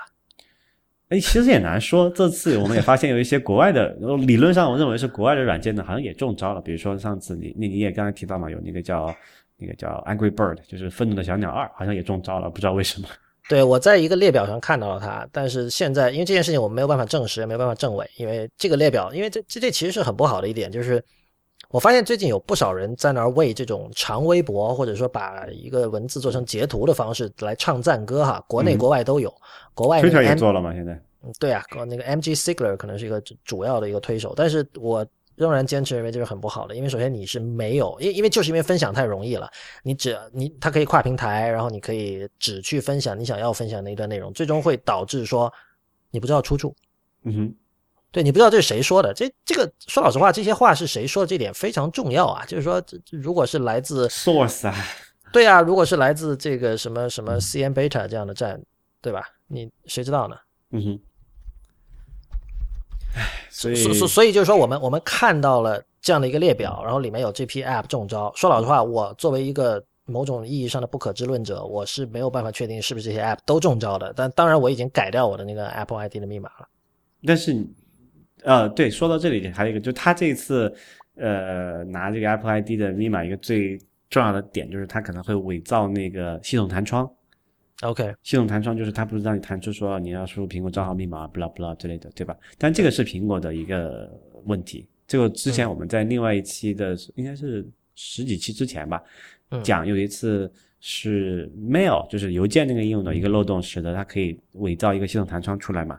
嗯这个时候就已经有这个问题了。就是现在 iOS 的时候，不光是 iOS 啊，就是其实很多系统的设计都没有考虑这个严格区分这个系统级别的原始的东西和第三方伪造出来的东西。就是说，一个第三方应用，它可以在应用里面伪造出一个系统长得跟系统弹窗一模一样的一个一个窗口，让你输入你的苹果账号的用户密码。嗯然后你作为一个用户，你的是你是无法分辨的。啊，对，我想起你说的那个是我们上次那集，就是了我一个什么艺术史教授对发来的，吴红吴红发吴红发来的一个一个信，对，对，这个时候回头回头找出这集的那个链接给放发给大家。嗯哼，对，这个就是我觉得从这个 UI 的设计上，或者是系统设计上，应该是可以有一些可以作为的事情吧。比如说你做一个啊、简单，我这个比较土哈，你做一个指示灯，呃，这个指示灯只能被系统控制，就是它通过一些技术手段隔离起来。应用就在沙盒里面的应用是没有办法调用这个 API 去去点亮那个指示灯的。然后你可以说啊，只有这个指示灯亮起的时候，你这个弹弹窗那个框才是这个呃系统自己的，你可以把优先级 override 到别人的嘛，你把你的附到最表面上，对吧？叮叮一下亮起来。就就这种类似的事情，但是这个当然这个解决方案太不优雅了，我只是说这个是 这个是有解的，啊、哎，但但是其实不优雅很可能是更安全的，对吧？对就嗯、就你最不优雅的时候，你让它发出警报，你让你的 iPhone 发出 发出警报声，对吧？这很不优雅，但是至少你会会很注意。对对对，所以所以所以怎么就怎么怎么在这个呃易用性上和这个去考虑安全性，其实我觉得就怎么说来着，安全不是没有代价的。就我越来现在我越来越觉得哈，就越往后走，呃，安全隐私这两个东西是极少部分人能够享有的特权。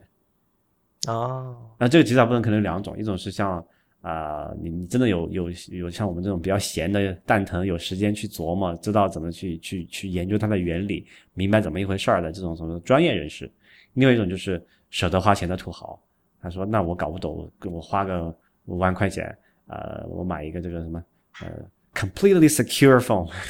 嗯，对吧？他他可以做到这种事情，但对于普通人没有这个精力，没有这个这个支付的意愿去去去满足自己安全的时候，真的就是案板上的肉啊。好吧，确实，那个如果这两天你会注意新闻的话，这种类似的这个安全漏洞的新闻非常的多。比如说，我就看到有这个有个标题叫 “D-Link accidentally leaks private co-signing keys”，然后还有一条叫这个 “How the U.S. military fails to protect its soldiers' email”。他是说他们那个就就这个美国的军方还有政府很多机构，包括像 DARPA 这样的机构，他没有使用一个叫 START TLS 的一个加密协议。啊，懂了。他说好像只有 Air Force One 用了这个协议，怎么样怎么样怎么样，反正就是这类的事情经常会让你觉得就是很沮丧嘛，就是好像信息技术、IT 技术发展了这么多年，但是人们哪怕是像这种政府机构对于安全的这个意识仍然是就这么的薄弱，或者说人们仍然是这么的爱偷懒。还还是教育的问题嘛？就刚才我们最前所以最根本，一切的问题都是人的问题。就如果说我们呃这个假设哈，大部分人都跟我一样这样龟毛麻烦，不给自己呃那个轻松的机会，非要选一个比较困难的道路，对吧？密码非要搞那么复杂，每次体验都很糟糕，那可能这个问题就就不存在了。但是人总是懒的嘛。当然，还有一个思路就是说，其实密码作为一种身份验证机制，本身就是比较原始的。嗯哼。所以，像可能 Touch ID 就指纹就是第一步，未来可能会有其他的，对吧？好吧，所以我觉得今天也差不多到这里了。反正就是提醒大家，一定要，如果你还没有改的话，最好把你的 Apple ID 的密码改掉，然后开启两步验证。我知道开启两步验证对于很多人来说真的非常的麻烦，但是我觉得如果你热衷于在你的朋友圈或者微博或者微信去转类似像什么 iOS 大危机这样的新闻，同时你又不做这些防范机制的话，我就觉得我没有办法理解你这个人类了。对，好吧，那今天这期节目就到这里结束，谢谢大家的收听。IT 公论的网址是 IT 公论点 com，我们推荐大家使用泛用型播客客户端订阅收听。同时，也欢迎您成为我们的会员。如果您对我们的会员计划感兴趣的话，请访问 it 公论点 com 斜杠 member，it 公论点 com 斜杠 m e m b e r。欢迎您在我们的社交网络关注我们。我们在新浪微博叫 it 公论，it 公论的公，it 公论的论。在 Twitter 和 Instagram 都是叫 it 公论的全拼。同时，也欢迎您收听 IPN 博客网络旗下的其他精彩节目。内核恐慌、硬影像、无次元、流行通信、博物志、未知道、High Story、太医来了以及选美，我们下期再见。